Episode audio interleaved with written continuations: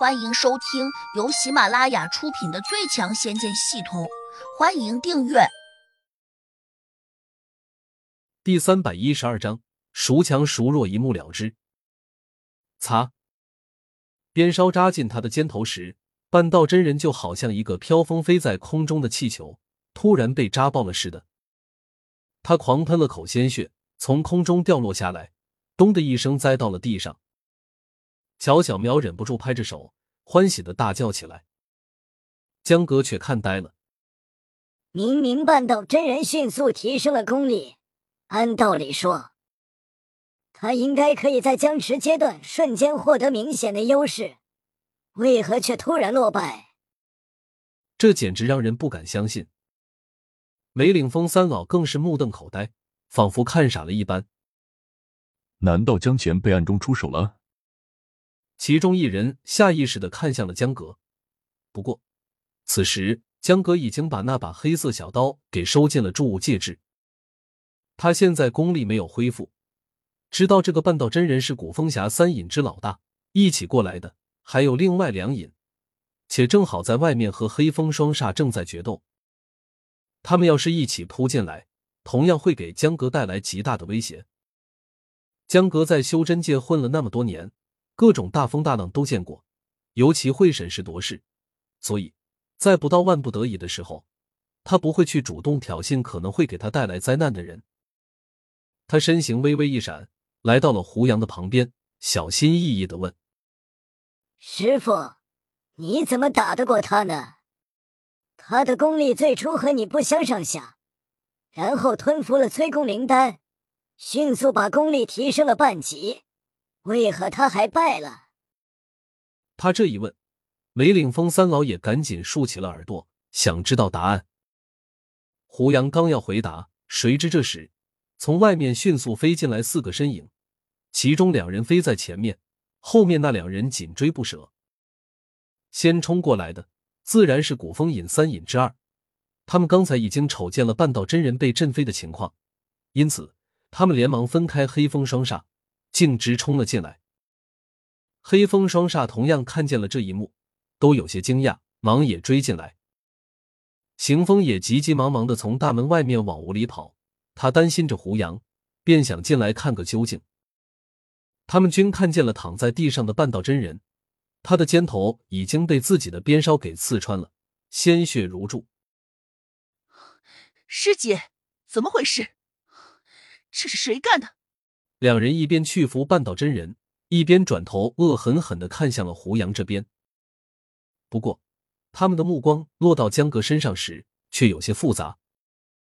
他们并非刚刚才看见江格，毕竟他们都是地灵五级的高人，神识比较强大。早在外面时，他们就一眼看清楚了江格，甚至他们还能准确的判断出来，江格受了伤，功力已经严重退步。因此。他们的目光在江格的脸上扫了一下后，迅速又移向了旁边。虽然他们还看了胡杨一眼，但却没有做更多的停留。由于刚才这两个家伙同黑风双煞斗得十分激烈，谁都不敢分心，因而没有人分出神识来看这里面的情况。更何况胡杨同半道真人打的并不激烈，甚至都没有弄出多大的声音来。等到最后。半道真人飞到了空中，他们才感觉出事了，这才赶紧跑了进来。行风已经快步走到了胡杨身边，大大的松了口气，说：“刚才是他出手帮忙吧？”说这话时，他指向了江阁，以为江阁把半道真人打败了。胡杨还没有回答，江阁就已经抢过话茬说：“你这个小家伙，眼力真差。”难道你看不出来？以我现在这点功力，我打得过半道真人？邢风有些惊异，他下意识的往四下乱看。当目光落到梅岭峰三老前时，他下意识的停了下来。谁知道三人却连连摆手，说这不是他们干的。邢风本来以为他们这样说，只是想撇清关系，但转念却又想。这三个家伙的功力较之半道真人，明显差多了。既然不是他们，那会是谁？别说行风心生困惑，刚进来的那四个老家伙，个个都觉得无法理解。半道真人艰难的指向了胡杨：“是他把我震飞的。”他。黑风双煞和两个银老一听就愣住了，四人同时瞪大了眼睛，难以置信的看向了胡杨。邢风也有些意外，不解的问：“胡兄弟，这是真的吗？”胡杨并没有掩饰，他点了点头，说：“对。”你怎么打得过他？邢风忍不住又问：“这是个众人都想知道的问题。”甚至连半道真人也想弄明白。大家均在想，胡杨可能暗中放了什么古怪的暗器，或许突然破了半道真人的契机，所以才会一举将他震飞出去。哪知胡杨却不以为然的说了一句：“这有什么好奇怪的？他的功力本来就比我低啊！”什么？你说他的功力比你低？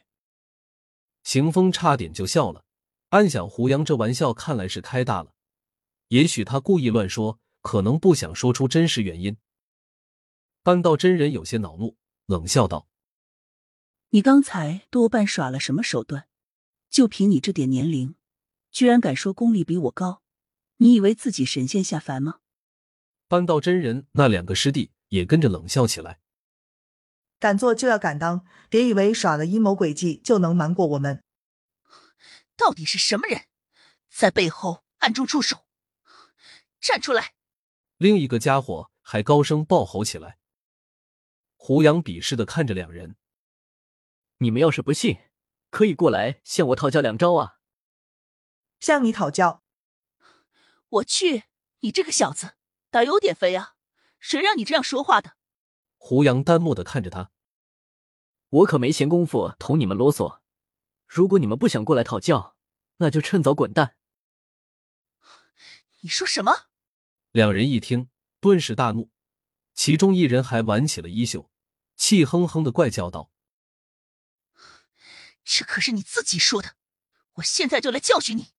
话音未落，这家伙就已经抢前一步，抡起手掌，轰的一声便砸向了胡杨。场中众人不知情者。都以为胡杨会被他一掌震飞，均用同情的目光看向了胡杨。本集已播讲完毕，请订阅专辑，下集精彩继续。